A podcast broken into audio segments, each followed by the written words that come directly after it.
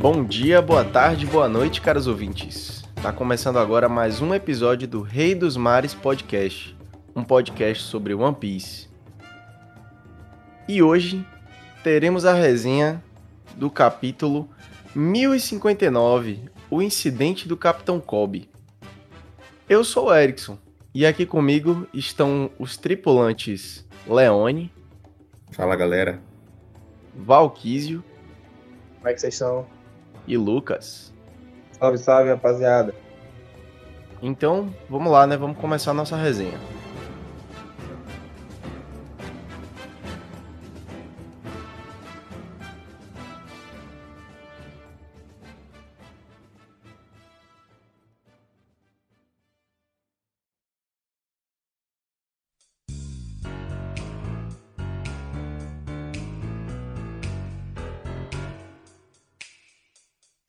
E esse capítulo tem tanta coisa que até a capa dá para puxar coisinhas assim, por mais que não tenham sido super impactantes ainda, né? Parece que esse, esse conflito, se é, Oven golpeando Katakuri, vai ser uma brecha que os, os irmãos da guerra, junto com Vamos aproveitar pra fuga, né? Caesar, vão aproveitar certeza. pra fuga. E Cisa vai junto. Mas né? ali foi por conta do, do gás alucinógeno do próprio Caesar, né? Isso que fez com que eles acabassem se atacando. Agora, assim, algo que me, que me incomoda, né, nessa, nessas recentes histórias de capa, é justamente o poder de prever o futuro do Katakuri e ele não fazer nenhum tipo de é, é, ação é, justamente premeditada, é, vendo que algo dessa Isso. magnitude é, se antecipar realmente a essas situações, né? Utilizando Claro o hack da as observação, né? E isso, claro que é, necessariamente ele não consegue ver muito à frente, mas na, na minha interpretação ele teria a capacidade total de fazer algo do gênero, né? Nesse tipo de, de prever um ataque, algo como dessa, dessa magnitude. Uhum. Ainda mais, é, assim, a gente sabe que o One Piece, às vezes a gente tem alguns problemas para poder balancear poderes, né? A gente, esse, a gente vai, ao longo do capítulo a gente vai acabar falando de Boa Hancock também como exemplo nisso, disso. Mas um, de- um que eu sempre questionei bastante, que seria absurdo de forte em, em quase qualquer ocasião, é Shiza, né? Porque a fruta, como a, como o nome dele é a do gás, a quantidade de coisa que ele consegue fazer, inclusive, não é nem defens, defensável, tá ligado? Ele, quando defensivo ou defensável? Fiquei na dúvida. É, tipo, eu lembro que quando ele lutava contra a Ruff, ele fez Ruff ficar sem oxigênio, sabe? Ele tirou o oxigênio da- ao redor. Co- Bizarro, Como a você própria se derrota do defende? Nunca fez sentido. Como é que você se defende do gás? Pois é. Tipo, ele aí conseguiu fazer duas pessoas ficarem alucinadas. Ele, tipo, a quantidade de.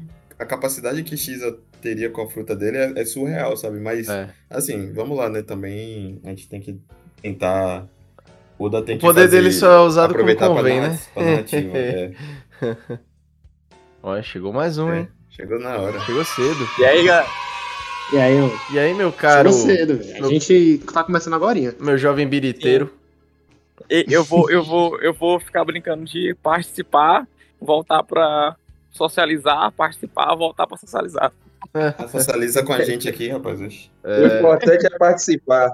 o cara é tipo, é tipo um, um amigo candidato a vereador, sabe? Ele, por onde a gente passa, todo mundo, todo mundo cumprimenta ele, aí ele volta e. Eu consigo imaginar o povo gente. gritando: Meu vereador, meu vereador. A, a, a minha namorada disse que eu tenho que me candidatar, porque eu saio na rua, eu, eu saio topando em todo mundo assim. Vendo aí, velho. Candidato, pô. É. A gente tá falando sobre a história de capa. Já começou? Já, o Dê que, que você achou? sobre a história de capa. Ah, cara, a fruta do Caesar é apelona. Pena que ele é um cocó, né? Tipo, ele poderia ser um personagem muito forte. Cara, metade dos personagens com aquela fruta ia tocar terror, velho. Mas a gente estava comentando aqui também, Gerd, que é, apesar de realmente a fruta do, do Cid ser muito poderosa, é, mediante a, a- o haki da observação tão avançado do Katakuri, ficou meio sem lógica, né? Pelo menos eu interpretei dessa maneira, ele não conseguir prever movimentações daquela magnitude, né? Porque na luta contra o Luffy ali, ele- é, que serve como esse treinamento pro Luffy, chega um determinado momento que o Luffy ele começa a competir com ele nessa questão de prever o futuro. Então, fica meio que tete a tete. Da mesma forma que ocorreu com o Kaido, né? O Kaido também tinha essa habilidade. E aí Sim. ficou algo assim variado. Mas só que a gente, a gente sabe que o Caesar ele não tem essa capacidade.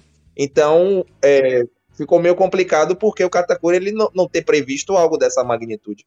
Não, não, beleza. Mas assim, é, o Caesar ele pode é, manipular o ar todo em volta. Por mais que o Katakuri preveja, ele não vai ter como sair, porque ele tem que respirar o ar. Ele não consegue viver sem o ar.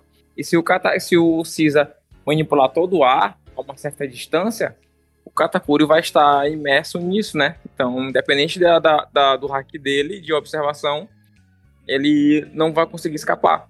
É um bom ponto. É, de fato, tem, tem esse fator, né? Que é algo que é preponderante para a própria habilidade do Caesar. Que dentro Isso. daquela área do perímetro dele, os poderes dele são plenos ali. Sim. Tanto que em Punk Hazard, os caras precisam usar aquelas máscaras de oxigênio para poder fugir dele. Pois é. E a galera, ainda tem o pessoal que, por causa do gás, fica como se fosse petrificado.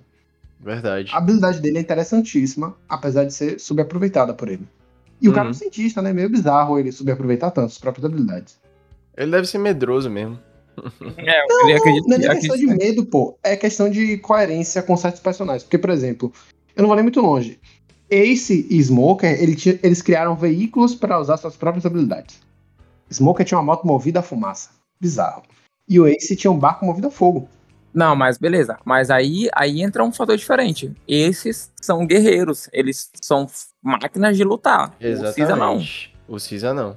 Na verdade, eu não tava pensando nesse aspecto deles como guerreiros. O que eu tava falando é no aspecto de você usar sua habilidade junto com um pouquinho de inteligência pra criar algo que lhe seja útil, sabe?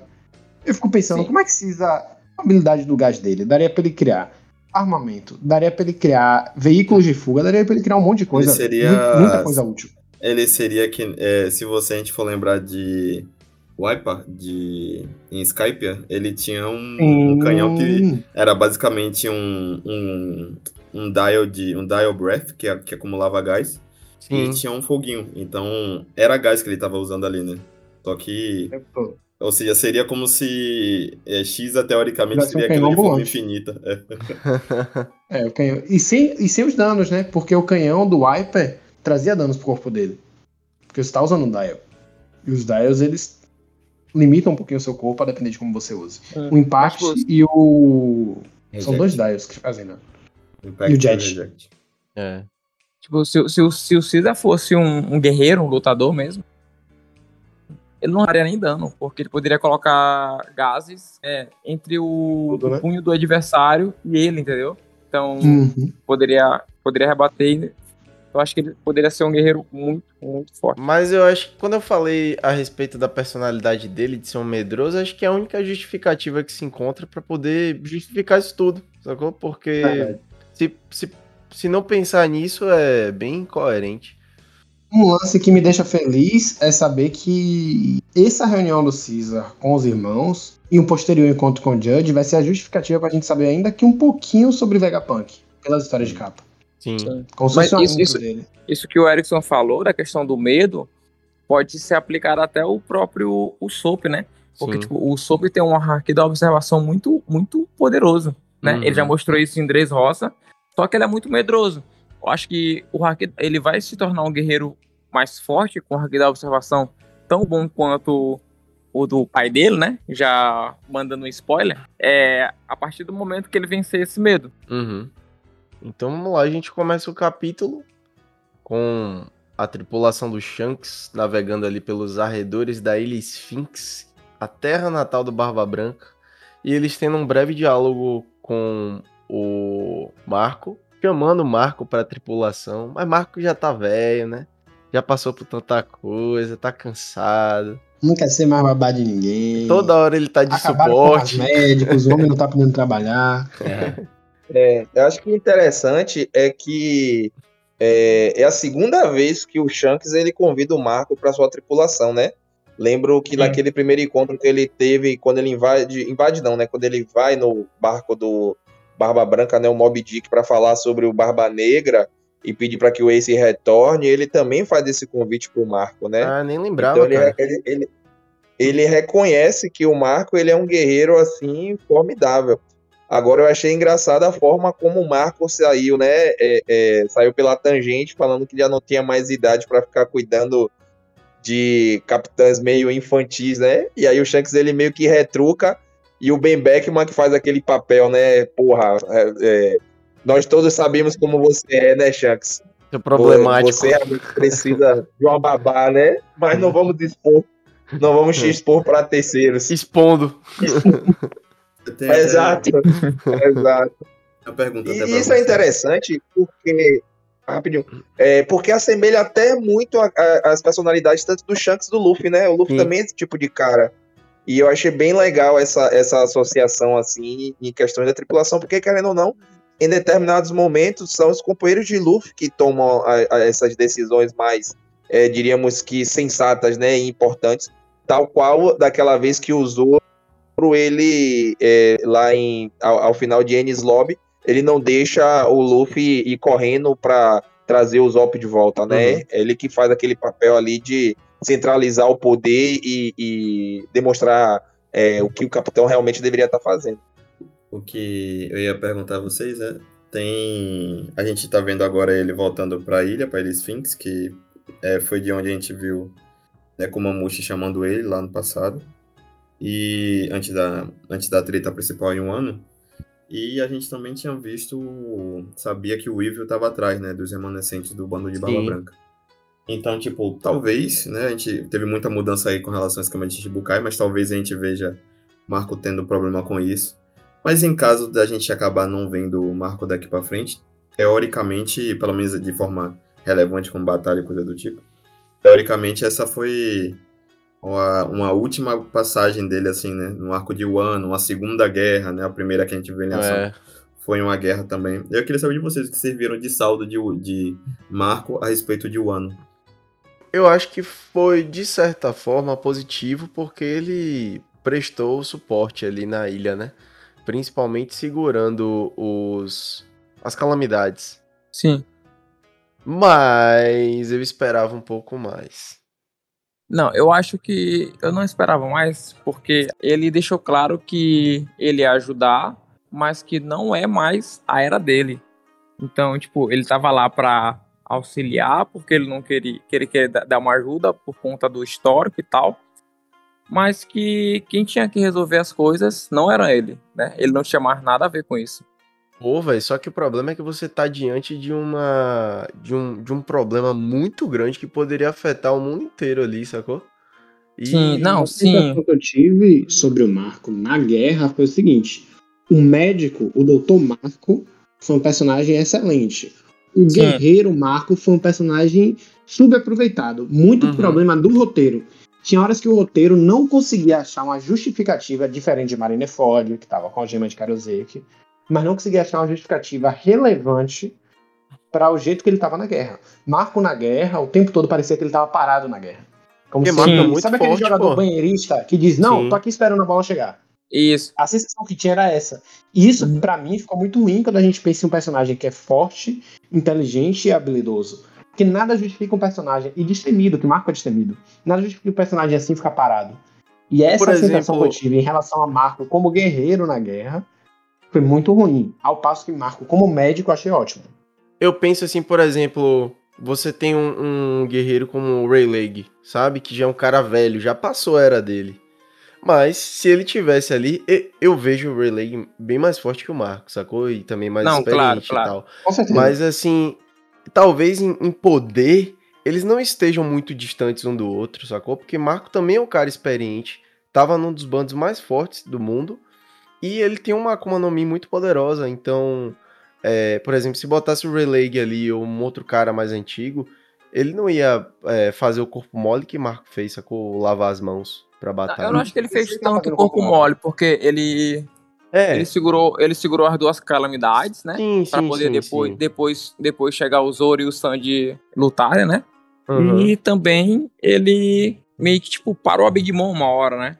Então, eu acho que ele meio que cumpriu o papel dele, o né? maior não foi isso Papel suporte. desses combates que ele teve de papel de suporte. Pra mim o problema foi o que acontecia quando ele não estava como suporte. Sim, Porque eu acho que- exatamente. Uma forma pra ter mais coerência na escrita do Oda naquele momento da guerra é Marco tem o poder de médico de curar as pessoas. Nos momentos em que ele não estivesse lutando, ele estivesse. Era pra criar problemas É. pra ele ter que auxiliar como médico.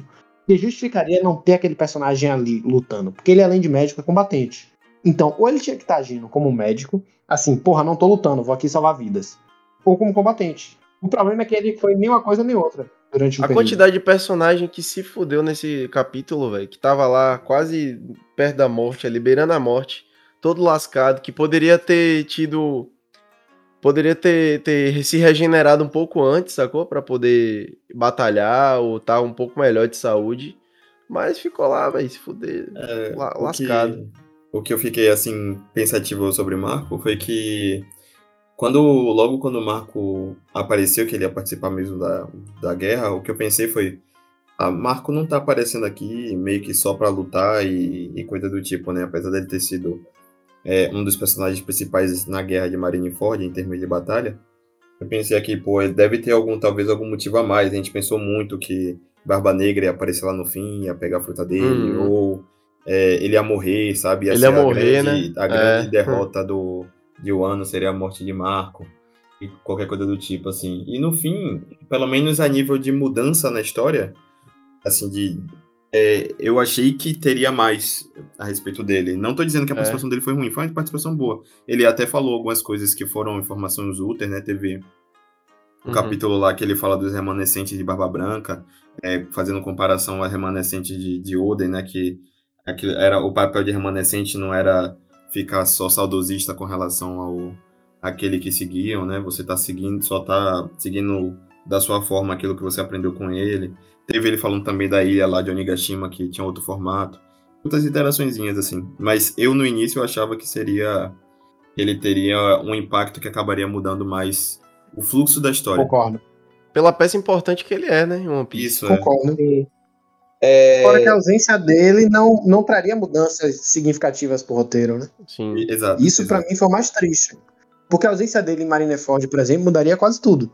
Isso. Uhum. Ele tancou alguns golpes que eram direcionados a outros personagens. Uhum. E salvou Luffy com o Jimbe, né? Como ele mesmo menciona nesse capítulo. Foi. eu vou fazer meio aqui o papel de advogado, né? De, só que de defesa aqui, né? Vocês estão muito promotor de justiça. É, eu também acho. É, acho assim, é, eu já entendi, eu já, desde o início eu entendia que a participação de Marco nesse arco não seria algo tão determinante como Marineford. Ele, eu entendi ele desde o início dentro de uma perspectiva de suporte, porque era o momento de brilho dos chapéus de palha, né? Justa porque lá em Marineford era apenas o Luffy, ele não tinha o suporte da galera que anda sempre com ele. Então o Marco ele veio para veio para essa guerra aqui justamente para ser esse suporte. Talvez eu acho que aquilo que pegou um pouco vocês foi o fato de que pré-luta de Zoro e Sanji versus Queen e King, ele aparece em uma determinada é, imagem, né, um pouco debilitado. Mas só que a gente para pra pensar, né, porra, o cara que já tinha dado suporte antes a uma galera é, com as suas propriedades curativas, já tinha segurado por muito tempo as ambas calamidades, já tinha lutado com a Big Mom, já tinha lutado também é, inicialmente lá com o Perospero, já tinha derrubado também o navio novamente da, da, da, da Big Mom com a sua tripulação. Então, querendo ou não, por mais que a Fênix ela tenha essas propriedades, é, é, o cara cansa, né? Então, eu acho que, e dentro também dessa perspectiva de que ele veio para ser suporte, ele foi um ótimo suporte. Ele não veio para ser o, o, o, um dos protagonistas, né? Eu não, não tava esperando que ele fosse o mesmo marco de Marineford. Eu já tinha isso em mente justamente porque foi um arco pensado nesse brilho dos chapéus de palha. E eu acho que dentro desse suporte, para mim, ele foi entregou tudo o que ele poderia entregar naquele respectivo momento, inclusive é, momentos reflexivos, né, sobre como vocês é, tocaram de forma brilhante nas falas dele no que tange a esse encerramento dele com, com é, o Barba Branca, né? Ele, é, apesar dele ter esse carinho, esse respeito e ainda meio que dar uma sequência no legado, ele não se sente amarrado ao seu passado como pirata do Barba Branca. E eu acho isso muito interessante, né? Porque ah, o Marco que do Barba Branca, etc, etc, etc. Não. Agora é o Marco a Fênix que tem a vida dele e toma as suas respectivas decisões, tal qual ele também poderia tomar a decisão de não querer ajudar naquele respectivo momento em que o, o gato, né, o Nekomamushi pede o auxílio dele, né? Ele poderia não, eu, eu, eu sigo o legado do Barba Branca, eu vou ficar aqui protegendo a ilha dele. Ele não, ele tomou a iniciativa e foi para uma guerra da qual ele não tinha necessariamente nenhum tipo de obrigação. Sim. Concordo plenamente com o Lucas. De fato, de fato. É. é. Eu, eu ainda tenho, ainda tenho minhas, minhas ressalvas quanto ao fato dele poder ter dado mais suporte como médico. Mas eu também, eu também imaginava que ele ia ter o mesmo papel. O suporte como médico. É, eu... Porque tinha horas que ele parecia desencaixado uhum, no roteiro. É, não é que ele tinha feito escanteado pouco, assim, aí depois eu ele aparecia. Só que existiam situações em que ele poderia estar fazendo qualquer coisa. Eu não digo como guerreiro, como eu falei antes, uhum. como médico mesmo. Porque tinham horas no roteiro que parecia que ele sumiu. Outro, que é a mesma coisa que aconteceu com o Denjiro. Tinha horas que o Denjiro sumia. Cara, o Denjiro tá por aí. Eu não esperava ele como, como ele, ele, ele, ele, ele tava em Marineford, porque Marineford, o bando dele também foi atacado, né? Então foi uma parada muito grave. Eu entendo que todo mundo acha que ele não foi tão bom, mas porque assim, tu pensar no Marco, né, como dos comandantes, assim, para mim, o Marco é mais forte que qualquer outro comandante, né? Eu acredito que para a maioria da, dos fãs de One Piece, o Marco também tá, tipo, seria um, um, dos comandantes mais fortes que existem. Só que, como o Lucas falou, né? Não era o momento dele de brilhar, era o momento do Chapéu de Palha, era o momento do Zoro e do Sanji, era o momento do, do Chopper brilhar como médico, então ele ia ficar só como suporte. Mas aí acredito que a falha maior foi do, do, do Oda, né? Aí, nesse, nesse quesito. O Oda não aproveitou ele como, to, como criou toda aquela expectativa. Uhum. Continuando, a gente tem uma pequena volta ao tempo aí, logo depois da vitória do. Logo depois da vitória em cima de Kaido em um ano, né? É, a gente tem um esclarecimento de Yamato, o, o motivo que ela resolveu ficar na ilha.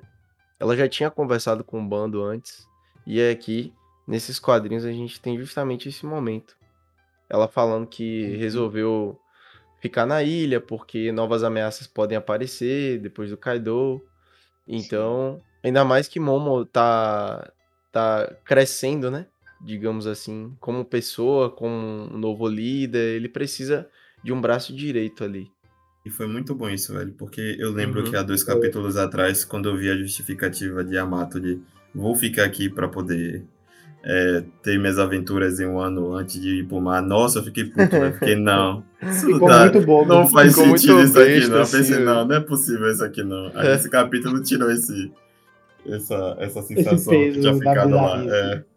É. Mas eu também fico feliz, porque a gente cantou essa pedra, eu acho que dois episódios atrás do podcast. Uhum. Que dissemos que em algum momento vai ter que ter uma justificativa para a estadia de Yamato como alguém para proteger o ano, até que Momo se torne o suficiente para proteger o Momo. E foi o que aconteceu, uhum. no final das contas. Eu acrescento mais. E isso me fez pensar, se me permite dizer, na diferença entre ler volume e ler capítulo. Porque a gente lê capítulo uhum. semanal. Então, muitas vezes a gente faz julgamento dentro daquele quadro ali, dentro daquele uhum. capítulo individualizado. E isso dentro de um volume faria muito mais sentido, você lendo aquilo de vez. Você diz, ah, tá. Porque passaria batido como página, você dizer, pô, que, que justificativa bosta essa de Yamato, pra falar, ah, tá, pegadinha no malandro. E eu acrescento mais, eu acredito fortemente que isso, além de isso também vai ter alguma justificativa para narrativa depois, velho. É, uhum, Yamato ter ficado, acho eu acho que vai que durante essa próxima viagem que o Mugiwara vai fazer, vai ter ou algum impacto que alguma coisa que a Mato acabaria trazendo mais impacto, que para a narrativa não seria interessante, porque a gente sabe que a Mato conhece muito do mundo só por causa do Diário de Oden, né? É, uhum. Ele sabe de verdades ali, mesmo que ele não saiba sobre tudo. Ela. E eu penso, eu penso numa possível investida do, do GM aí, sabia? Depois que Touro Verde apareceu na ilha, ele tomou aquela coça lá, mas tipo assim, ele tem informações agora para talvez mandar um ataque maior. Não sentido você voltar pro mesmo lugar que você levou uma botada. Sendo que o objetivo dele ele, era pegar a Luffy. Eu não digo nem ele ir, mas ele passar informações Não, pra... eu digo ele representando o Estado, né? O, ah, o tá. GM. Já ia falar representando o Estado.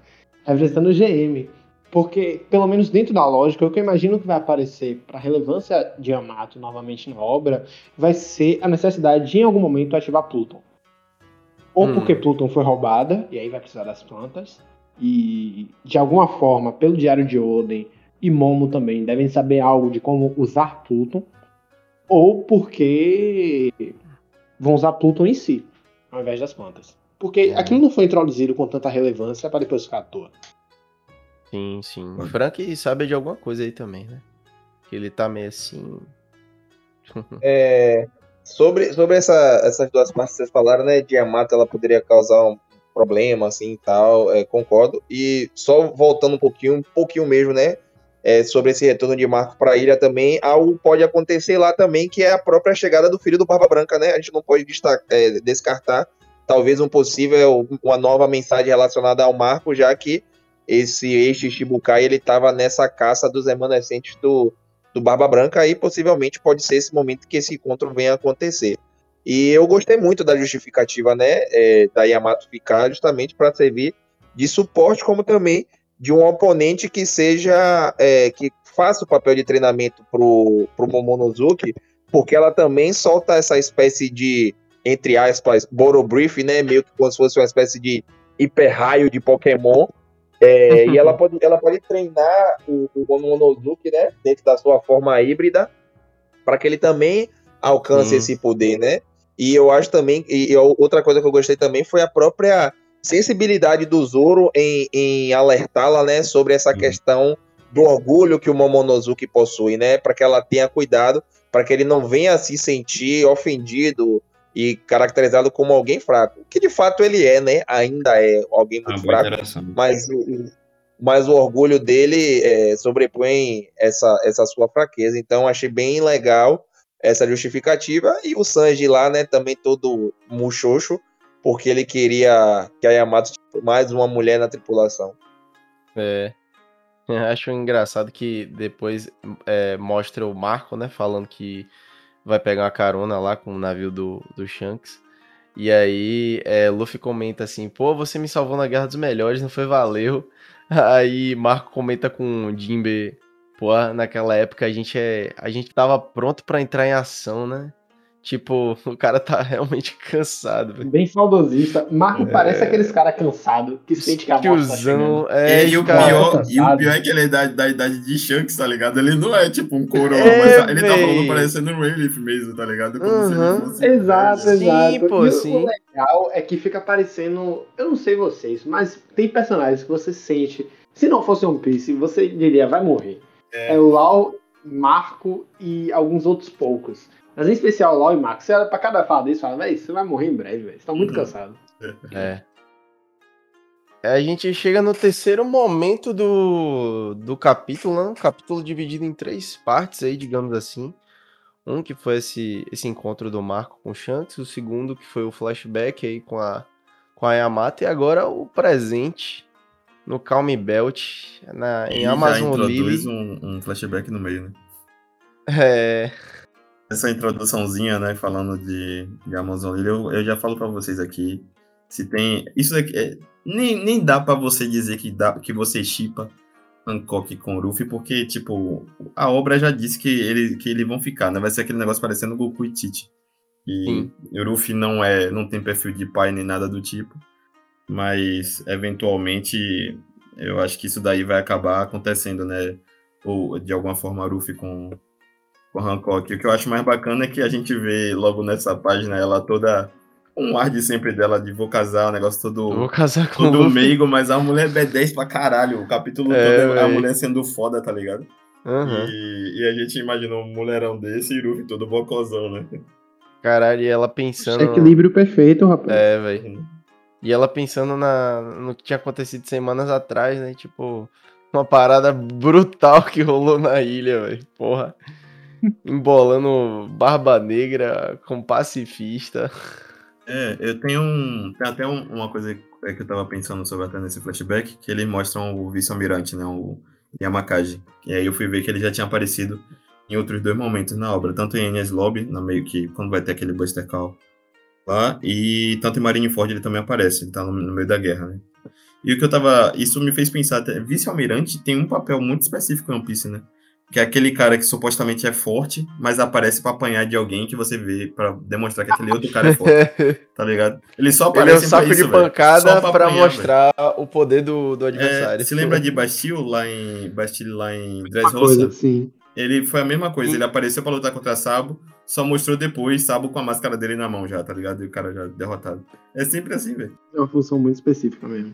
O que é uma pena, né? Porque muitas vezes eu acho engraçado isso da evolução da obra.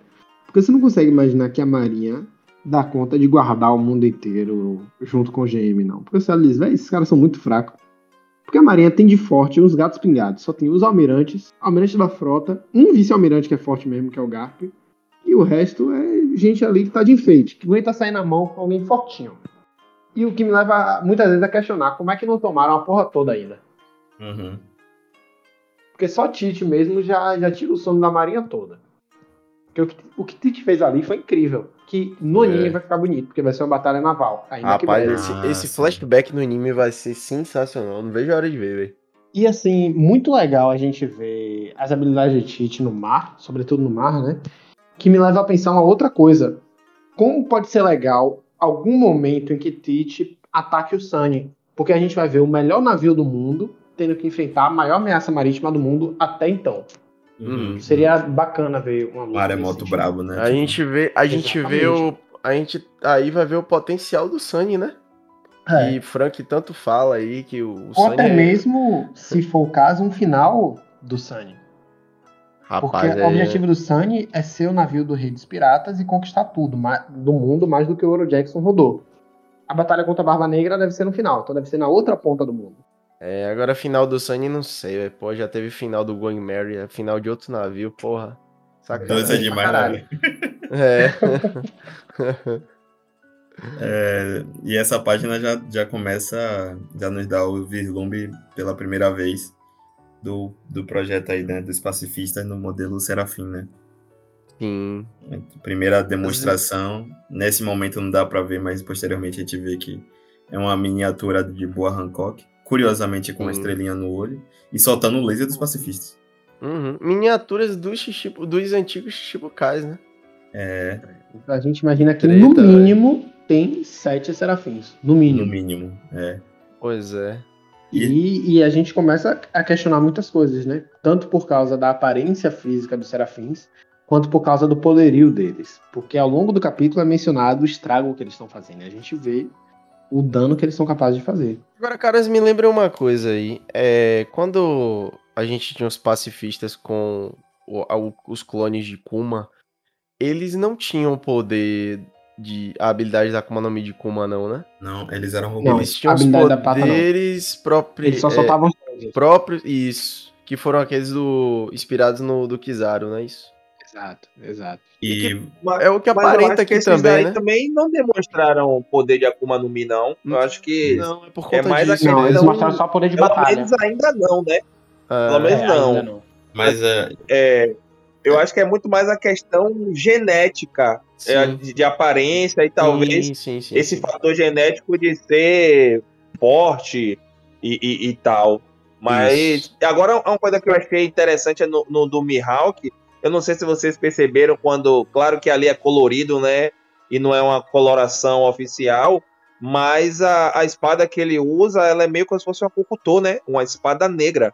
Uhum. Então, porra, como é que ele desenvolveu essa espada a ponto dela já estar negra, né? Se for realmente é, dessa forma, né? Porque um corte daquele ali, minimamente, ele tem que usar haki, né?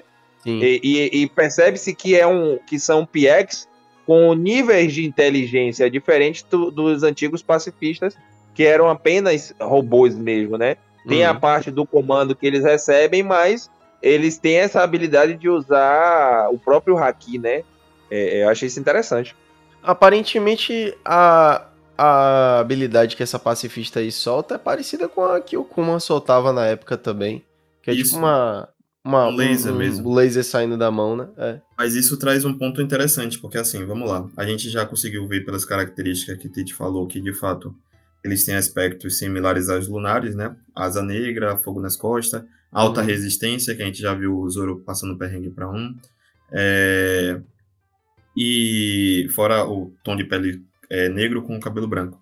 Mas aí eu fiquei na dúvida, beleza, você faz um clone de Mihawk e aparentemente o, o guri tá ali picando a porra como se fosse um Mihawk. O menino cortou uma montanha, né? Tipo, easy e, e muito grande. É, e deixou o próprio Barba Negra meio que apreensivo, né? Pô, esse menino é forte pra porra, não sei o que, né? E a gente sabe que o Mihawk é muito forte. Uhum. Beleza, você fazer um clone de Mihawk e, e para pensar que ele vai ter as mesmas habilidades de luta, etc. Mas se for, você for parar pra pensar, você copiar todos os Shichibukais e não levar as habilidades dele, faz você pensar utilidade exatamente você teria para um Moria ou talvez para um Dolphin sem as Akumas no Mi, sabe?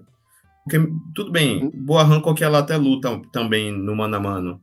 Um Jinbe também vale a pena e tal, mas Crocodile vai ser um menino que sem uma mão, tá ligado? Só porque Crocodile vem da vem da Sunasuna no Mi, né? Além da astúcia, tô pensando mais em capacidades físicas, de fato. Curioso para saber como vão ser os outros modelos de pacifista. Eu, eu acredito que, que tem alguns pontos aí a gente considerar, né? Primeiro, que entra uma questão interessante em One Piece que tem sido desenvolvida de forma em segundo plano, sobretudo em segundo plano, mas sem deixar de ter uma relevância narrativa que foi apontada em momentos pontuais da história, que é a questão da genética. A gente viu através do fator linhagem do Sanji e lembrando, aqui a gente tem que remeter aos Maids, que são Cisa, que apareceu nesse capítulo, ainda que de forma indireta, por meio de história de capa, mas apareceu, Judge, Queen e o próprio Vegapunk. Então, a questão genética em One Piece ela já foi retratada algumas vezes como algo em que você pega características específicas daquele gene de origem, ou para clonagem, ou para desenvolver essa habilidade e outras que eventualmente possam vir. Dos PX, e dos novos, né, os serafins, a gente notou que existe uma forma de replicar as habilidades daquele usuário. A gente não sabe quanto à personalidade, porque ao que tudo indica, eles não possuem personalidade própria. Mas a gente uhum. sabe que, em maior ou menor medida, suas habilidades são replicadas. E entra aquilo que agora há pouco eh, você comentou, né, Leone? Sobre o que seria alguns desses Shibukais sem Akuma no Mi.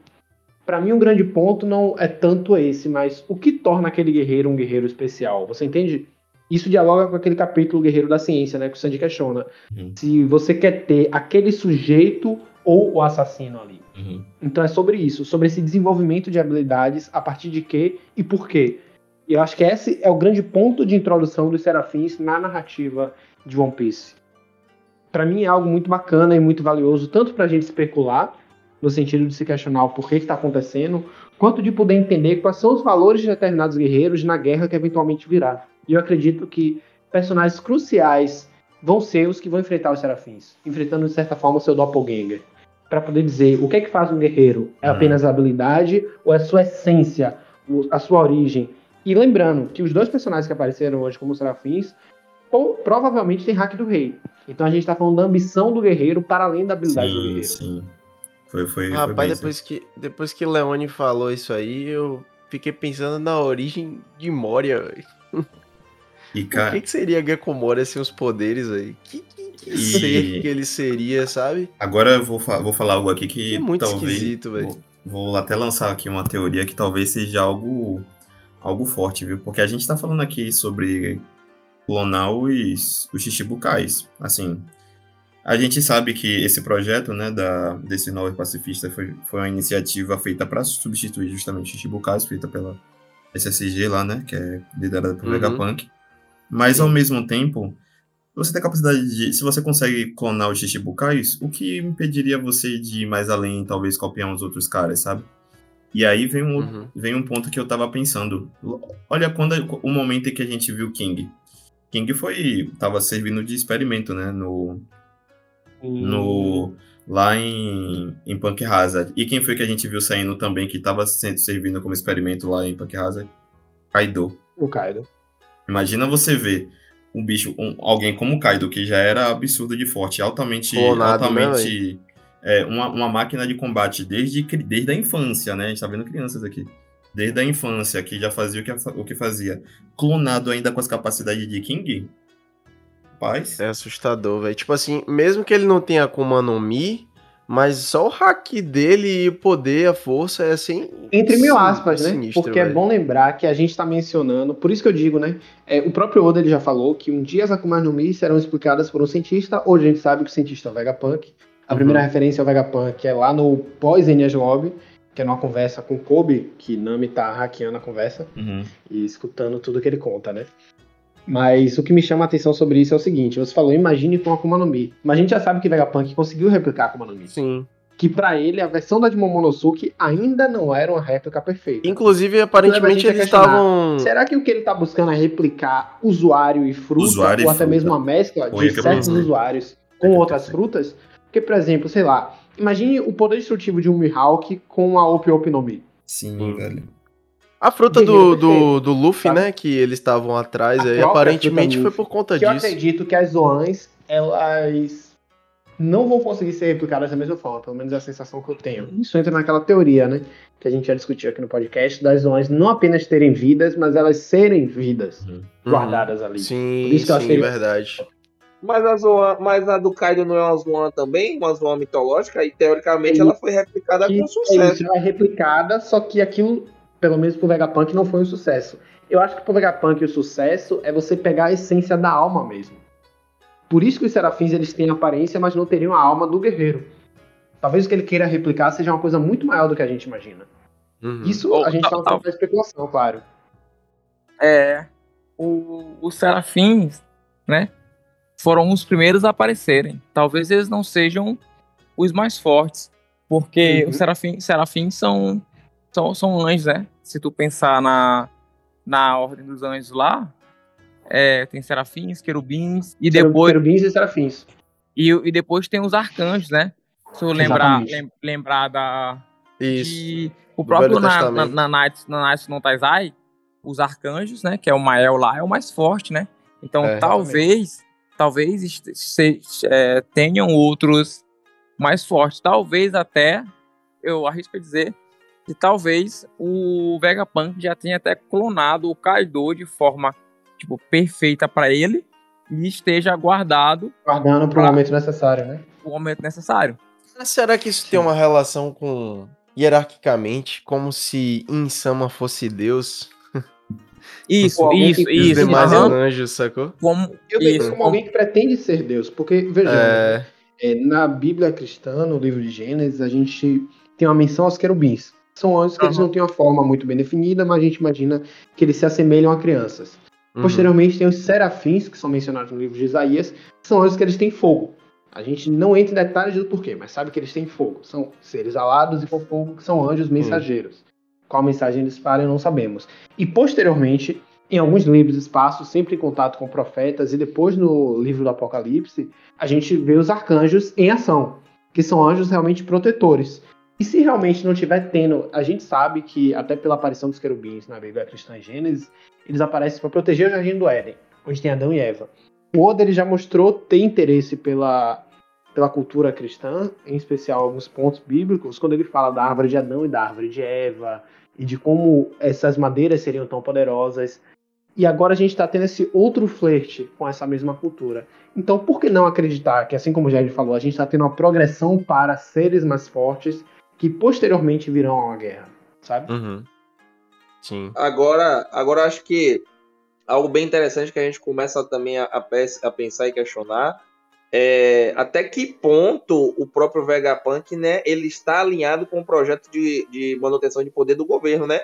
Que assim, ele pode muito bem colocar determinada, é, diríamos que, comando desses seus robôs que eles passem simplesmente apenas a responder às suas respectivas ordens.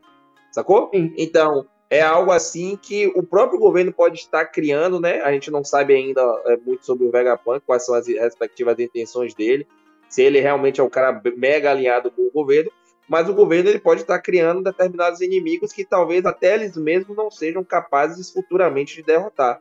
Porque por mais que você é, é, tenha é, determinados guerreiros que possuem uma força monstruosa, é, em determinado momento é, o fato deles serem ciborgues ele já parte de um pressuposto de que não necessariamente eles se cansam, né? Eles possuem uma energia infinita.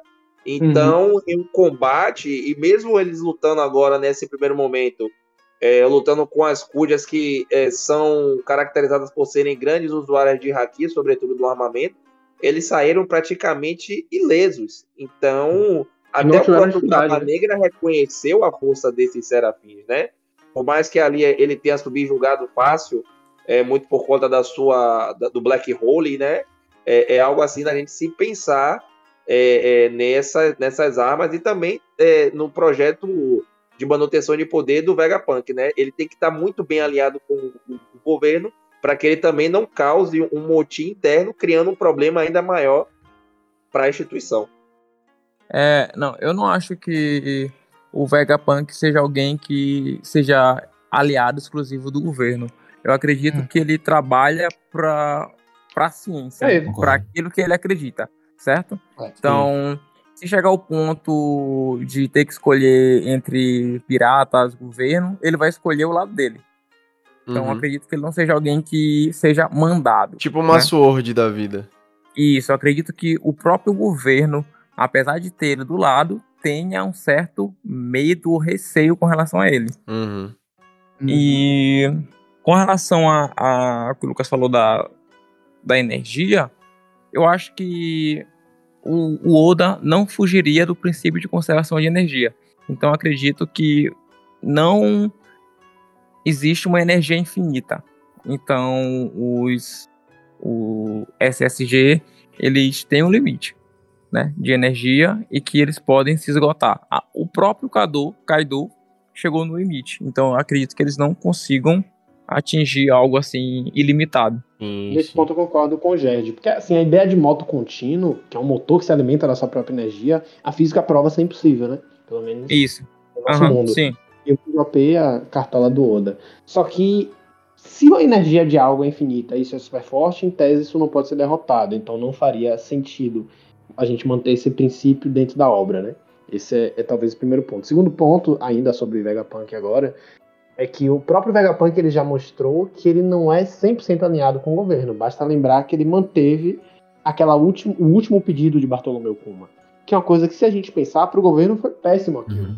ele defendeu um aliado, filho de um revolucionário, para proteger o navio do cara enquanto o cara não voltava. Então, durante todo aquele período, o Bartolomeu Kuma ele estava a serviço de Luffy de Chapéu de Palha, enquanto ele Hum. protegia o navio. Daí a gente já consegue imaginar o seguinte: um, Vegapunk não é 100% alinhado com o governo, ou, na pior das hipóteses, para o próprio governo, o Vegapunk talvez seja alguém, entre mil aspas, obrigado a. Obrigado a trabalhar para o governo. Ou ele realmente seja um cara livre que diz: foda-se, eu sou um guerreiro da ciência mesmo, o negócio é fazer o aprendizado, eu quero aprender mais, quero criar coisas. É tipo. Que também é possível e plausível na obra. Seria, E por fim, seria essa questão do recurso, né? Tipo, já que vocês me dão um recurso pra poder fazer meu trabalho, eu vou fazendo as coisas aqui, mas da forma como eu eu, vou quero. fazer o trabalho aqui do jeito que tá. Exatamente. E é importante enfatizar isso, como eu quero. Que esse é um, um dos grandes pontos, né? Porque até agora, tudo que o Vegapunk mostrou fazer foi do jeito que ele queria. Nunca foi algo que indicava assim, ah não, você tem essa limitação aqui. E por fim, uma outra coisa que, que talvez tenha passado batida é o seguinte. Essa não é a primeira vez em OP que a gente vê um personagem replicado. A primeira vez foi o Bartolomeu Kuma, o PX, só que existe uma outra coisa que me causou um certo incômodo no capítulo, não no sentido de ser ruim, mas no sentido de parar para refletir, que é o seguinte, e aqui eu vou trazer essa bola para o jogo. Vocês notaram que já houveram objetos que foram replicados no mundo de One Piece? Em especial dois? O primeiro é a Akuma no Mi. A Akuma no Mi de Kaido foi um objeto replicado. O segundo, ao que tudo indica, é o Chapéu de Palha, que tá na sala Hum. de tesouro de Insama. Sim, aquilo E ali agora a tá nossa curioso. pergunta. Vocês acreditam que essa ideia de replicar coisas é no sentido de reviver algo ainda mais antigo, atinente ao século perdido? Ou vocês acham que é apenas algo para essa arma de guerra? Então, na tua teoria, o, o Vegapunk seria alguém para além do século perdido, alguém que saberia mais até do que o Insama. Não, eu não diria nesse sentido. Eu acredito que o Insama sabe mais do que o Vegapunk. Mas o que o Insama quer replicar mesmo é algo que é referente ao próprio século perdido. Uhum. Não à toa ele escolheu a habilidade do King como o Narya. Pra introduzir naqueles novos seres são os serafins. A sensação que eu tenho dentro da obra é que o Insama ele quer que seja trazido algo ainda mais antigo. Que isso vai ser explicado em algum flashback sobre o século perdido. Pelo menos essa é a sensação que eu tenho quando eu refleti um pouco sobre Então seria- por que copiar justamente os lunárias. Por que eu vou fazer uma cópia de algo que é capaz de me derrubar? E aí Então me veio cê- esse pensamento. Seria algo antes de Joy Boy, antes de Poseidon, antes de Uranus. Sim, Então Sim. ele, ele quer algo em que essas armas ancestrais não seriam capazes de, de vencer. derrotar. Isso. Exatamente. Foi a sensação que eu tive ao longo da leitura. Pode parecer viajado, mas quando a gente vai juntando essas peças do porquê replicar coisas, sobretudo algo que pode te derrotar, me veio quase que instantaneamente esse pensamento. Eu acho possível, é, e eu acho até uma linha de, uma linha de pensamento bem interessante. É, ao mesmo tempo, eu, assim, considerando todo o tempo de que supostamente a gente ainda vai ter de obra, é, eu começo a pensar, a tender a simplificar as coisas, sabe, One Piece. Eu tô começando a pensar que o Oda tá mais diretão nos objetivos e talvez o que acabe sendo, de fato, até a gente tava tendo a discussão, né, sobre os limites dos, dos desse, desses serafins. Eu, come- eu tendo a pensar que eles vão ter falhas bem, bem explícitas, assim, tá ligado? Tipo, coisas que, como você acabou de discutir, né? O que vai, o que vai mostrar vai ter aquela luta clássica do, de você contra uma imitação sua e o que vai determinar que vai Uhum. vencer é porque é sua vontade, né? Sua, é sua forma de pensar livre, Uhum. coisa do tipo. Eu acho que é, eu, a- eu acho que muito do que esses serafins estão apresentando aqui agora vai acabar sendo só mesmo só um aspecto de guerra mesmo, de batalha. E dando sequência, além da, da invasão do, do pacifista e da marinha, a gente tem também essa, esse momento com o Tite que ele quer porque quer capturar a boa Hancock pra ter o poder dela, né? É só o poder que Tite quer? Tite é. Tite é um pirata raiz, viu? Assustador, inclusive. Rapaz, Agora, eu acho que duas coisas, duas coisas importantes, né, é, nessa questão da, da chegada do teacher, é, são as pessoas que ele traz com ele, né? É, a gente percebe que ele não traz o bando todo, é, todos os seus capitães, né? E ele traz o Vasco Shot e a Catarina Devon. E eu acho que a- a- o fato da Catarina Devon estar ali, eu acho que é, é o, a- o X da questão, é o mais emblemático de tudo. Porque, é, primeiro, falar sobre como o Vasco Shot é escroto, né? Aquela fala dele é, causa realmente repulsa, o Uhum, fato dele não querer exatamente. matá-la justamente para Pra usá-la, né? E é, e é usá-la realmente naquele sentido bem Irado. pesado da, da Bem coisa. pesado e- da palavra. sentido mais escroto possível. Uhum. Exatamente. E perceber que eles, acho que eles já fazem isso bastante, né? Eu acho que, que, é- que é nojento. A gente sabe que é, pira, que é pirataria do- no sentido literal, de, de ser pessoas escrotas, e causa ainda mais repulsa ao Barba Negra saber que ele é esse tipo de pessoa. E o segundo é a própria. Querer uma pessoa dessa lado dele, né? Isso.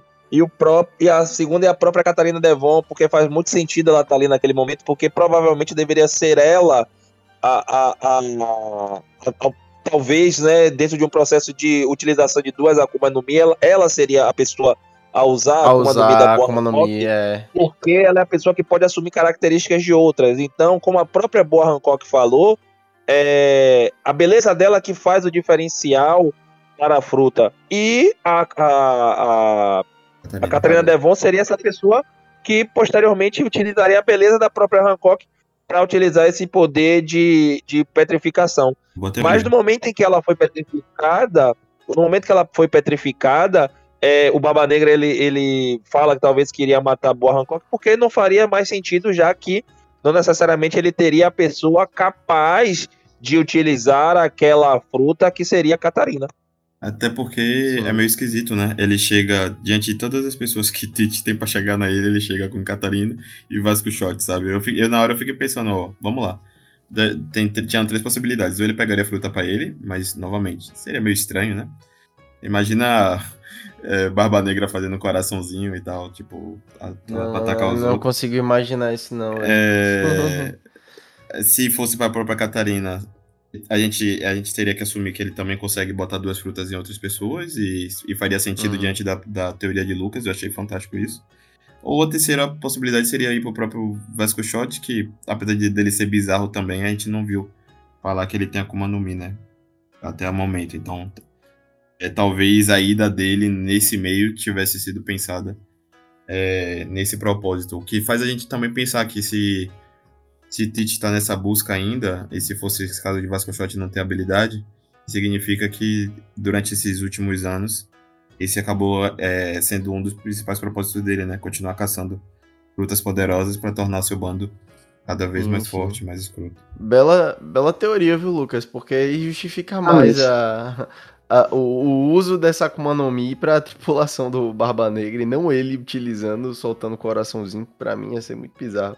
E, e lembrando uma outra coisa, né? É, Barba Negra, dá pra ver que o projeto dele é, sobretudo, um projeto de dominação. Não só pela força, mas um projeto Hum. de dominação como um todo. E a fruta da Hancock é uma fruta muito útil pra quem quer dominar pessoas. Uhum. Porque você pode controlar as pessoas com aquela fruta. E Barba Negra ele tem um poder defensivo muito bom, um poder ofensivo muito bom. E agora com isso ele teria um poder suficiente para montar um exército de pessoas escravizadas a ele. Assim como a própria Akuma no Mi do Gecko Moria traz uma habilidade semelhante. É. Além então de quando a gente para petrificar, o né? tabuleiro do que ele tá construindo ali, é algo muito grande, o suficiente para fazer uma guerra mesmo. Uhum. Além de poder parar exército, né? Petrificando tudo. Tipo, E Diga-se de passagem, o Boa Hancock é muito forte. É isso, Tanto com a Akuma no Mi quanto sem ela. é isso. Eu gostei muito de perceber isso porque remeteu à fala dela. Do, de fazer o mundo lembrar o motivo que eles viraram Shibukais é porque eles são fortes. É E não apenas porque eles são bons ou porque eles são interessantes. Não, é porque eles são ameaça pro governo tanto quanto o governo é ameaça pra eles. E uma das principais demonstração, demonstrações disso veio com a recompensa dela nova, né, agora. Porque antes era de 80 milhões, né? Tudo bem que era naquele período que além de ter sido congelado, era também porque o nível de poder em One Piece, né? O nível de recompensas que sabíamos em One Piece era mais baixo. Tanto que o próprio Crocodile também tinha recompensa por volta de 80 milhões. E agora ela tá batendo aí 1.5, né? Eu- Mais ou menos. era assim. 80 mil 80 bi. Era 80 mil. Agora é 1.5 bi. Caraca, velho. Nossa. Ah, mas é- a, a de é Crocodile também foi, foi na pegada parecida. Isso, Aham. eu acho que o Oda tem feito isso, inclusive, pra poder dar aquele tom diferente, né? De. Agora a punch, gente, tá, né, no, a gente tá num. no poder, os dos na importância dos É, personagens. os Mugiwaras agora estão no nível muito alto, né? Então a gente Aham. quer que todo mundo que tem interação com eles e relação. Imagina aí se aparece um pirata pra rivalizar com os Mugiwaras e a recompensa do cara de 80, 80 milhões só, sabe? Você Não já fica como. naquele tipo, ah, é só um, um ralezinho lá. Só um peteleco aí. Então é interessante ele, é, Oda ter dado esse upgrade em de recompensa, digamos, e aparentemente também de habilidade. É. Pra, E aí, Uhum. nessa, nessa própria. Nessa página que mostra a recompensa, é, é como. É, é como Leone e, e Valkyrie comentaram, né? Sobre a força dos Shibukais, que o próprio Kobe ele fala assim: Eu sabia, boa Hancock é mais perigosa do que esperávamos. Então, só isso aqui já deixa muito claro a questão da, do tom de ameaça que os ex-Shibukais têm pro e governo. digo mais, é, até reforçando tipo, a, a ênfase que o Valkyrie deu pra, sobre os poderes de, de Bo Hancock, não é à toa não, porque nesse capítulo a gente viu o próprio Tite. Ele é um Yonkou, tá Uhum. ligado? E ele falou, velho, tipo, eu sei que se eu soltar você aqui, você vai tentar, tentar transformar a gente em pedra. Velho, ou seja, a gente tá ali, tá pensando aqui num cara que provavelmente domina muito bem hack de diferentes formas, né? E ele Uhum. tá. Ele sabe que ela provavelmente conseguiria é, dar a volta por cima dessa, dessa defesa. Ou que a Akuma. Eu fico na dúvida se é de fato é só a Akuma no Mi dela que teria essa capacidade, já que ela falou que não era só a fruta, né? Que era porque é ela que tava usando. O que aí faz a gente remeter se é de fato só porque ela é bela, ou de alguma forma ela influencia a habilidade dela, talvez com algum tipo de A hack de sensação que eu tive é que a beleza dela, junto com o hack, potencializa a fruta. É isso, foi o que eu fiquei É pensando. uma coisa também. semelhante a, por exemplo, a Gomu Gomu no Mi, de certo, passou por outras mãos, mas ninguém conseguiu despertar ela. Entendeu? A sensação que eu tive com essa fala da Hancock foi essa. E a outra coisa que me chamou a atenção, desculpe te cortar, Hum. meu caro, foi a fala dela sobre nem mesmo o próximo usuário poderia destransformar essas pessoas em pedra. Então a gente tem um poder muito bom, se você pensar bem. Sim, O poder dela é um dano definitivo, que só ela pode escolher mudar ou não. E isso pra você chantagear alguém é uma coisa fantástica. verdadeira imperatriz. Você tem a melhor arma possível. Uhum. E o que eu ia só complementar é que a gente sabe que One Piece é, é comum para as pessoas confundirem, digamos assim, o que são os sentimentos deles, o que é que eles estão vendo e fazendo, com hack, né? Em Skype a gente tinha o, o, a, que eles acreditavam que eles estavam ouvindo coisas, né? Mas era o hack da visão, de bem longe. A gente sabe que Sim. em Wano eles usavam o, é, o hack do armamento de forma diferente, com o próprio nome que eles davam. Talvez o que Hancock Uhum. reforce com a beleza dela seja só uma, uma forma diferente dela expressar o hack do rei, né? Que não deixa de ser você impor sua vontade, você impor que você é poderoso sobre aquelas Uhum. pessoas. Nesse caso, dela por meio da beleza, talvez. Interessante E também. isso. algo, algo bem, bem interessante também sobre essa questão da força da Hancock é que, tipo, o Kobe, ele já tá muito é, machucado antes mesmo de um possível embate com ela. Que ela ainda tá lá em cima, logo no início, né, antes do Barba Negra chegar e tal, que ele tá naquela, falando pra ela se render e tal. As irmãs delas ali, né, são mais próximas, estão... É, deixa que a gente cuida deles e tal, não precisa você lutar, e o Kobe já tá machucado, né? E eu acho isso interessante que, tipo, tem uma página no, no Instagram, né? A Portal Peace, e um dos ADMs falaram que o Kobe ia solar a Boa Hancock, tipo. Aí, tanto que quando saiu os spoilers, ele largou lá na página, eu falei, é, o ADM superestimou o Kobe e subestimou a Boa Hancock, né? Essa vergonha é no débito ou no crédito que ele passou, porque realmente. Porque. Esculachou o cara, velho. Não, é. E a galera. Inclusive, ele até curtiu meu comentário. A própria É. página curtiu meu comentário. Mas é, é- é você tentar imaginar alguém que tem um haki do rei, que já é exímia guerreira há muito tempo, perder por um cara que, querendo ou não, por mais que seja treinado pelo herói da marinha, tenha, esteja aprendendo com dos melhores, não, não tá ainda no nível. Porque se a gente for, for fazer em questão de termos comparativos, o Luffy, ele foi treinado pelo Rayleigh, e mesmo assim, é, mesmo sendo um exímio do- é, dominador dos três tipos de Haki, ele encontrou guerreiros que ofereceram dificuldades pra ele, né? Mesmo treinando com um cara extremamente absurdo, o braço direito do Roger. E não seria simplesmente o Garp que, nesse mesmo período de treino com o Kobe, conseguiria fazê-lo dele, é, fazer dele, né, perdão, é, um cara capaz de, de bater a boa Hancock, que é uma Uhum. mulher que já luta há muito tempo. Há né? muito Então, é, a galera meio que se perdeu nesse, nessa fandom aí. Uhum. É, e na página seguinte, a gente tem um momento de impasse, né? Que o Barba Negra deixa bem claro, porque o Kobe fez um favor num incidente citado aqui em Rockport, que possibilitou vencer o Ochoco, né? Que é, foi Leone ou foi é, Lucas que É que a primeira vez que esse. veio com a memória, né? É. Da citação de A Ochoco. primeira vez que esse cara foi citado foi lá no 957, né? Como membro dos Piratas Rocks. Ele não foi mostrado, Sim, sim. mas foi citado como um dos membros e provavelmente ele era quem estava liderando a, a, a ilha que Barba Negra tá agora, né? Que é Hachinozu, eu acho, né? É esse, a Ilha dos Piratas, né? E aí o, o Barba Negra, ele chega assim pra Kobe, né? Se você soltar, se eu soltar ela aqui, você vai garantir que ela vai ficar de boa e tal, porque ele tá com aquele receio de que se ele soltar ela, ela vai petrificar ele também, né? Que ele não confia nem um pouco nela. E uma coisa muito legal foi esse clima de Sérgio Leone. É, um- um eu pensei nisso agora, velho. Parecia demais. Porque foi um Battle Royale praticamente. Kobe Uhum. versus Teach e Boa Hancock. Boa Hancock versus Kobe e Teach. Teach versus Boa Hancock e Kobe. Todo mundo ali querendo se matar, mas todo mundo ali tentando acalmar e cada um dentro de sua personalidade. Sim. Hancock na ofensiva, Barba Negra dizendo, não, vou derrubar todo mundo aqui. Kobe, tipo, não, galera, ninguém precisa morrer hoje. Segura a Hoje onda não. aí, rapaz. Vai dar merda Segura geral onda, se você pessoal. fizer isso. E O bom, o mal e o feio. E realmente É. foi desse jeito, o bom, o mal e o feio. O bom, o mal e o feio. E, e se você perceber, tipo, a gente tava falando mais, mais cedo sobre as características de Tite, né? O quanto ele é da puta como pirata. E ele dali, ele tava de fato disso. Quando ele percebeu, ele, ó, entre eu ser petrificado e dar ruim, eu prefiro matar ela e foda-se, tipo, meus, meus companheiros, toda tá ligado? dela. E foda-se meus companheiros também, que eles iam miserável, ficar né, petrificados e ele ia largar lá, tá ligado? Os Aham. caras mortos pra sempre. E aí, diante desse dessa bomba que tá acontecendo, quem aparece?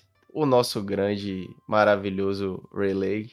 Silver's Rayleigh. Tocando Careless and Whispers. andando em câmera lenta, dizendo, deixa que eu resolvo. Dá pro pai. Isso no maior gogó, né? Porque depois a gente descobre que ele sabia que ele não derrotaria a Barba Negra. Ele mesmo falou. É, ele, ele falou chegou- que foi por conta da reputação dele. É, com base É. na reputação, você faz muita coisa. Com base na reputação, Ele velho. chegou Rapaz, ali cara é apertado. foda. Mas, eu- mas eu acho isso, mas eu acho essa parte assim bem, bem interessante e emblemática que demonstra duas coisas, né? Primeiro, a força dos Yonkos, né? É, tipo, Uhum. É, mesmo velhos, o Kaido e a Big Mom, eu acho que poderiam tancar o, o, o Barba Negra, né? Ou causar muito danos a eles. Sim, E certeza. também a questão da, do próprio nome, né? Tipo, eu acho muito legal essa questão do, do respeito que o Barba Negra teve ali naquele momento. Porque por mais que ele tivesse a capacidade de derrotar o Rayleigh, né? O Rayleigh admite isso, ele não derrotaria o Rayleigh sem sofrer grandes danos, né? Então, acho que para ele foi extremamente interessante e benéfico esse recuo estratégico Poupar essa batalha. porque querendo. Exata não, porque exatamente, porque querendo ou não, ele, ele vai ter ali é, os seus comandados de volta, né? Já que é, parte do acordo seria a libertação de todos que estavam presos e não teria talvez grandes problemas, porque querendo é aquela situação. Se ele, se o Rayleigh vai pra cima dele ali, ele provavelmente ia ter que lutar com o Rayleigh e a Boa Hancock de forma simultânea.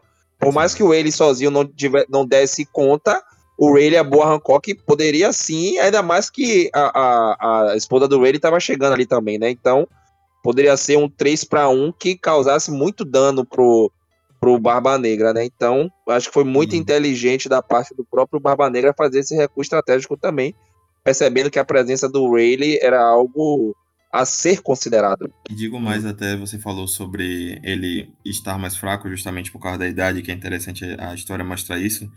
É, você falou aí de Big Mom e de Kaido. Agora pare pra pensar, velho. A gente viu Barba Branca na Guerra dos Melhores, velho pra caralho, ferrado, tava Foi. tendo que tomar, ficava andando tomando soro na, o tempo todo no soro, né? navio. E ele fez aquela bagaça. Imagina esse cara nos, nos tempos, né, nos tempos áureos dele. Velho, Porra, Marineford... Eu sempre penso nisso, velho. naquele embate dele com o Roger, caralho, aquelas batalhas deviam ser sensacionais, né, velho? Aqueles caras só não viraram o mundo de cabeça pra baixo, porque estavam mais focados em outras coisas. Imagina o nível do Haki de Rei, quem tivesse perto ali, algum perdido, velho. Nossa, ia Não, desmaiar e- e ficar meses ali sem desmaiar. E, e, e aí, quando a gente pensa no próprio Roger, se torna uma parada mais absurda ainda, É. porra. Porque, tipo, o, o, o Baba Branca é, é monstro absurdo, mas, pô, ele ainda tinha o fator da Goro Goro no Mi que aj- dava uma Hum. potencializada nele, né? E o Roger, O Roger tinha só tinha nenhuma, Haki, velho. porra. Só tinha Haki. O Roger só tinha Haki, pô, e era humano, pô, e tipo. Boa Garp, parte né? do- E, e isso. E, a- e, e, e uma outra coisa bem interessante é que aquela luta que aparece no anime, né? Que eles ficam três dias lutando. O Roger, ele já tá debilitado por conta da doença, tá ligado? É uma parada É. assim que ele já tá morrendo. E Hum. mesmo assim, ele é monstruoso, porra. Tipo, é surreal a força do cara, sacou? Ele é, ele é muito absurdo, muito absurdo mesmo. Sim, sim. E aí a gente tem um encerramento do, do capítulo, né? Com a Boa falando sobre a substituição dos Shichibukais pelos pacifistas. É, elas recordando sobre a semelhança da, do pacifista com os Shichibukais, né? E o cartazinho ali do Kobe capturado, né? Ele foi junto com Barba Negra. Agora eu fico meio curioso, será que ele fez aquilo também para ajudar a situação ali de, de libertar a boa Hancock? Porque o foi Rayleigh demais. chegou na parada, entendeu? É Tipo assim, mesmo. pô, ele não poderia ter ajudado também o Kobe a sair dessa? É tipo... A sensação que eu aí, tive foi que o Kobe, ele fez um gesto de apaziguamento daquela situação. Foi como se dissesse o seguinte, ó. sim, Me leve no seu navio como prova de que não vão te atacar aqui pelas costas. Uhum. Porque a palavra de Rayleigh é o suficiente. Eles sabem, só que a marinha não tem palavra. E Hancock não teria nada a perder em atacar o navio do Barba Negra na saída. Então, o que eu imagino que possa ter acontecido é, até porque Kobe era um dos invasores, porque os invasores foram a Marinha e Barba Negra. E Exato. talvez ele dissesse o seguinte: eu vou no navio junto, como mostra de boa fé. Sabe? Pra mim faz Sim. muito sentido, sobretudo se considerarmos a personalidade do Kobe. É a hipótese que eu tô pensando, né? Mas vamos ver aí nos próximos capítulos, porque muitas teorias vão surgir aí que esse capítulo foi muito bom, viu aí? Porra, esse, Isso. esse período entre arcos é sensacional sempre. Sempre sim. Tal- talvez o, o Kobe ele sirva também de uma espécie de garantia, né? Ele meio Hum. que se voluntariou para que os companheiros dele saíssem dali ilesos. Ó, eu vou Sim. com Barba Negra como garantia para que vocês é, saiam daqui tranquilamente e tal. Apesar de que tinha um vice-almirante ali, né? E, tipo, ficou meio estranho, né? É, talvez levar o Kobe e não esse vice-almirante. Apesar de que esses vice-almirantes também são tudo É o que eu falei. É, bufa o- fria. Kobe é é uma Acho que peça. só o Garp mesmo, só o Aham. Garp mesmo que, que Exato. É só uma coisa, é, dentro do próprio capítulo, quando o Barba Negra chega, os caras querem atacar, mas tipo, temos que esperar uma a, é, um comando do nosso QG para que a gente possa interferir no, no Barba Negra. Porra, o cara é um pirata, porra. Por que você A Barba precisa de um Negra comando do não é apenas um pirata. Barba Negra é um Yonkou. Mexer com ele é causar uma guerra mundial. Assim como foi mexer Não, com o filho do Barba tipo, Branca, sabe? Tranquilo, A mas eu, sensação tô, que eu eu tive falo é essa, que os caras sabem o seguinte, ó. Repare, o governo tá tendo problema pra peitar os chichibukais que eles mesmos aboliram, sendo que eles já têm uma arma, que em Imagina tese é o pra substituir né? os caras. Uhum. Imagine o Yonkou. No nível de Agora, Barba ainda Negra. mais de imaginar o Yonkou. Imagine um Yonkou que nem Teach, que é um cara Uhum. imprevisível. Porque assim, você sabe como o Kaido age, você sabe como o Big Mom age, você sabe o modus operandi de todo mundo. Qual é o modus operandi de Barba Negra? Caos. E o cara tem a fruta que era mais, em tese, né? Mais perigosa pro mundo, que era a Gura Gura. Que era usada por um cara tranquilo, que era o Barba Branca. Agora imagine isso com Barba Negra, sabe? Então a sensação que eu tive quando eu li isso foi que não se trata necessariamente de um medo ou de uma limitação de contingente em si. De, ah, não, a gente não pode atacar esse pirata porque ele é um pirata qualquer. Mas assim, não podemos atacar Teach, porque ele, é- além de ser um Yonkou, ele é Teach, que é um cara perigoso que vai dar merda se a gente atacar ele aqui. Mas eu falo mais no sentido do ataque de, de, de- um mecanismo de defesa. Porque ele chegou quebrando e amassando todo mundo. Então, tipo, ah, vou ficar esperando a morte aqui sem necessariamente ter algum tipo de atitude. Foi mais dentro dessa perspectiva. E tem um ponto interessante, é, vocês falaram de, de ter sido justamente Kobe o capturado, é que eu acho que isso vai ter um impacto narrativo e minha curiosidade é para qual lado, né? Porque a gente sabe que Kobe, além de ser da Marinha, mas a gente sabe que a Marinha não vai se mobilizar para pegar Kobe, né? Tipo, não faz tanto sentido. Mas a SWORD, né, uma subdivisão da Marinha, se mobilizar diante disso, não parece impossível de se pensar. E o próprio Luffy, né? E o, e o próprio Luffy. Tipo, o Luffy sabendo, Porque Kobe é um amigo do Luffy sabendo disso, E sendo nas mãos do Teach, Especialmente na irmã de Tite, né? Que foi quem entregou é, isso pra Marinha e tal. E dentre diferentes outras desavenças. É, é bem possível que a gente tá o tempo todo pensando em talvez Tite dando um grande avanço e atacando os Mugiwara de alguma forma, mas a gente talvez veja o processo oposto. né? O Jirufi indo até Tite. Uhum. seria a primeira vez, segunda vez, na verdade, da gente vendo o Luffy até um inimigo. A primeira foi em Marineford, durante a Guerra dos Melhores, e agora seria a primeira vez de todos os Mugiwaras indo fazer essa ofensiva. Porque a gente já viu eles em missão de resgate, que foi resgate de Nico Robin. A gente já viu o Luffy indo atacar inimigos, e agora seria a primeira vez de ver todo o bando indo lutar mesmo. Para além de um resgate, indo combater o inimigo, porque ali é uma vingança, existe a necessidade dessa vingança do Luffy. E como ele é um membro Isso. da SWORD, também não, não podemos descartar, descartar mesmo a possibilidade dele estar fazendo isso de propósito de alguma forma. Né? Sabendo algo a mais. É. E até falar. Até porque é o Kid tá com ele, né? É, boa, muito bem, muito bem lembrado. E é ressaltar um ponto que a gente falou, a gente falou rápido da Shaki, né, mas é, tem, um, tem algo bem interessante. É, o nome dela, né, que foi revelado mesmo como Shakuyaku, é o nome de uma flor, é peônia. E o nome das, das flores, ou o nome da- das personagens de Amazon Lily, são todas flores também, né? Então, tava meio que disfarçado ali que ela era ela era membro das Kuja desde o passado, né?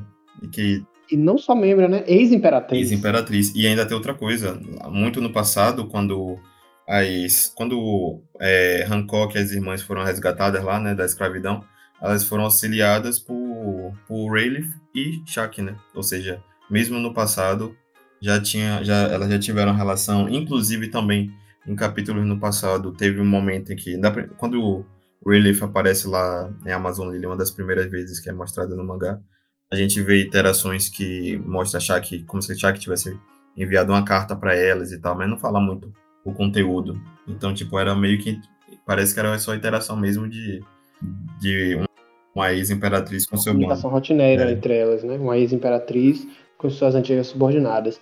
E é muito interessante também notar, a, pelo menos a princípio, a disposição de Rayleigh nos bastidores do poder. Porque ele mostrou ter o hack do Conquistador ao ponto de conquistar a Imperatriz, e não só isso, mas a forma como ela sempre se mostrou presente como alguém sem ter muito a temer, não só porque ele é forte, mas porque ela é forte também. Tanto que quando tá todo aquele pé de pique hoje, ela fala, ó, oh, se preocupa com o Raiden não, tá de boa, vai, vai sabe se virar. E ela também não demonstra preocupação quando tudo aquilo acontece. Porque ela já, de alguma forma, deve ter vivenciado aquilo. De ter que enfrentar inimigos protegendo o seu bando. Uhum. É interessante também, porque em uma primeira leitura as pessoas desconsiderariam ela no combate, mas depois que aparece essa revelação de quem ela realmente é, a gente entende que ela também faria parte desse combate. Tem até um outro ponto que foi interessante, você acabou falando mais cedo do capítulo em que Nami está escutando o Kobe conversando com o Ruffy. E aquele capítulo tem uma outra relação com esse, que é, o que é, eles estão falando sobre os navios, né, da marinha. Eles são do, do revestimento, do revestimento de Karosek para os reis mares. Que tinha sido dito justamente naquele período, era dito que dava para atravessar o Combat utilizando esse tipo de navio, mas que não era 100% efetivo. E nesse capítulo a gente vê que na hora que o Barba Negra agita o mar, né, os, os marinheiros começam a ficar preocupados, porque sabem que os, os reis dos mares os podem aparecer, só porque o mar está agitado. Supostamente eles passam devagarzinho para não ser perceptível, né? Devagarzinho junto com. Isso é legal também, porque volta a mostrar os Reis dos Mares como uma ameaça, né? Uhum. Porque eles, no início era uma ameaça cabulosa, meu Deus, o Rei dos Mares. No meio da obra, tipo, ah, não, é uma lagartixa aí do mar. E agora meu pode ser algo perigoso. Meu Deus, meu Deus, a é, gente. A gente. Nós brocamos, pô, tem que respeitar.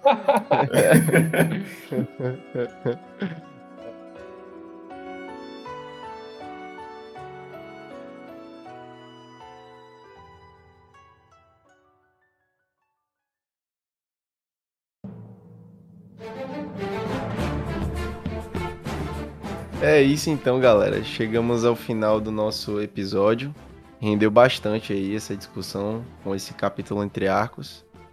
E de lei, vocês querem deixar a dica cultural hoje? Eu já vou começar com, com a minha aqui, que é Anéis do Poder. Esse nome eu acho muito Porra. engraçado, parece nome de novela da Record, realmente. Tá Rings of Power, Anéis do Poder, na Amazon se passa nesse universo fantástico de Senhor dos Anéis antes dos filmes. Então, quem não assistiu os filmes vai poder assistir numa boa. Quem assistiu. Marinho, vai gostar bastante. Assisti... Sim, e quem assistiu os filmes também já vai se sentir familiarizado com algumas coisas, alguns personagens. E a uhum. série tá linda, velho. Cada pause que eu dou na Cara, tela tá parece incrível, um quadro. então, eu, eu fiquei muito feliz pela qualidade estética dela. Sim, muito sim, feliz sim. mesmo eu vou deixar minha recomendação de filme. Não, não olhe. Ou Nope, que é o novo oh, filme cara. do Jordan Peele. Cara, Excelente. que filme interessante. Hum. Ele caminha entre diversos gêneros. Não vá com a expectativa de ver um filme de terror. Ele é, é. sobretudo uma obra de ficção. Ele tem Ele momentos toca no de faroeste, terror. toca no comé na comédia, uhum. toca no terror, toca no terror cósmico, mas ele é sobretudo uma obra de ficção. Se você olhar dessa sim, maneira, o filme sim, se torna sim. fantástico. E é o que tudo indica, o Jordan Peele pretende fazer uma sequência dele uma entrevista recente. E é um filme que ele conseguiu me surpreender positivamente. Eu saí com gosto no cinema de, porra, tiveram algumas coisas que ficaram muito esparsas, porque ele realmente tenta se propor a ser várias coisas. Uhum. A gente sabe o quão perigoso é. Só que o Jordan mostrou a qualidade do seu roteiro e, em especial, a qualidade da sua direção. Botar um filme longo, bom, que toca em diversos gêneros, sem, em momento algum, deixar ele decadente. É. Isso é muito legal. Eu e acho que é um filme que ele... Daniel Kaluuya que atua pra Excelente, né? Eu, eu, eu, eu, particularmente vou falar que esse daí talvez seja um filme que não vai agradar todo mundo, justamente por essa ele é bem... criação de expectativa. É. Mas assim, eu particularmente gostei demais e uma coisa que eu curti muito é que quanto mais o tempo passou depois que eu vi, mais eu gostava, porque mais, mais teorias também. surgiam, mais, mais leituras sobre pontos específicos do filme e tal, referências. Os personagens são interessantíssimos, os personagens são, são muito bons, muito é. bons. Muito bem desenvolvidos. Jordan Peele não erra, né, velho? O cara é brabo. É, velho. O cara é, é brabo, brabo. Brabíssimo. Mais alguém? É, eu vou deixar uma dica. Dei ideia? Alô? Dei ideia aí, mãe. Ficou mudo. Ficou mudo. Lucas. Dica que ele deu era de vazar. Vou dar uma dica. É, e- Rapaz, o cara é mestre dos magos, velho. Ele, tipo assim, fala que vai dar a Vou dica deixar uma e vaza. É, é, Não, eu tô aqui. Tão me Ô, ouvindo, não? Lucas, ô, Lucas, Agora Lucas. sim, estamos ouvindo. Agora, agora tá Repita- ouvindo. repita aí, velho, sua dica, Ah, porque... A internet, a internet bugou aqui. é, Tô me ouvindo agora? sim, sim, Agora pode, não. pode falar. Ah, é, eu ia falar sobre. Tava falando sobre a questão dos Anéis do Poder também, apesar de ainda não ter começado a assistir, tô deixando acumular, mas é uma crítica a. Cortou de novo. Tô de novo, mano. Sempre no ápice, velho. Não, não quero que você critique pelo É. O Craig tá censurando. Uhum. Derrubando O. Lucas, velho. O Lucas tá cortando, velho. Tá Caraca. cortando. E bem na melhor parte, quando você vai falar uma crítica fica no ar esperando o resto e isso. censura. Pera aí. E Censura. aí, agora? Agora foi. Voltou. Pera aí, pera aí. Deixa, eu- deixa eu ver aqui se eu pego uma, uma internetzinha melhor. Beleza, mano. Internet. E agora? Agora tá Agora melhor. tá perfeito. Pronto. É, sobre essa comunidade nerd que de maneira sistêmica vem fazendo críticas à, à série, simplesmente por fale conta da, da sua pluralidade né, de personagens. É, ah, não existem elfos negros e etc, etc, etc. E isso me Oh, incomoda nem elfo bastante. existe? É, exatamente. Essa, esse é o X da questão, né? É algo assim que me incomoda bastante. É, é, inúmeras coisas não incomodam o, o nerd, ele, nerd, diríamos que contemporâneo, como por exemplo, talvez o fato de relacionamentos inter- interplanetários, como o caso do próprio Peter Quill, que se relacionava com pessoas de outros planetas, né? Uhum. Sem ser da sua própria espécie. Mas cogitaram a, a, a possibilidade do Peter Quill ter um relacionamento homoafetivo já começaram a fazer críticas. No próprio filme do Thor também, a maneira como o, o homem, os homens, o cara daquela Ah, de pedra, ele se reproduz é com é, é com outro homem, né? E a, e a galera nerd também da mesma forma começou a, é, a criticar, justamente é, simplesmente por não aceitar essa questão da diversidade cultural. E isso me incomoda bastante. E nerdola minha tão dica foda, né? cultural. Demais, demais, porque é absurdo. São, são seres criados. E, e a partir da criação desse respectivo autor, eles podem ser o que quiser, não, não segue uma lógica Uhum. humana. É, é, Diante a- da a- liberdade trazida pela fantasia, se as pessoas mantêm uma mentalidade tão reacionária ao ponto de não conseguir aceitar nada diverso do que ela se sente representada, imagine como essa pessoa se comunica com o mundo real.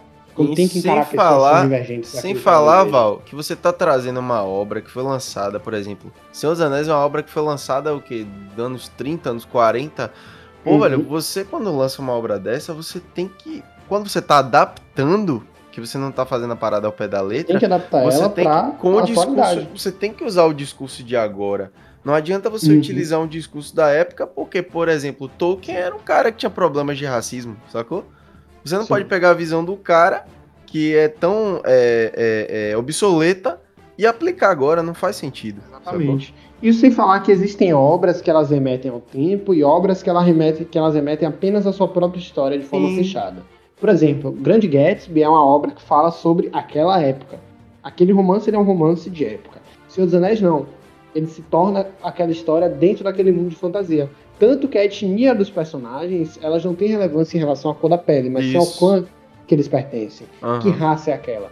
Você é um elfo, você é um anão, você é um humano? E dentro dessas raças podem sim haver diversidade.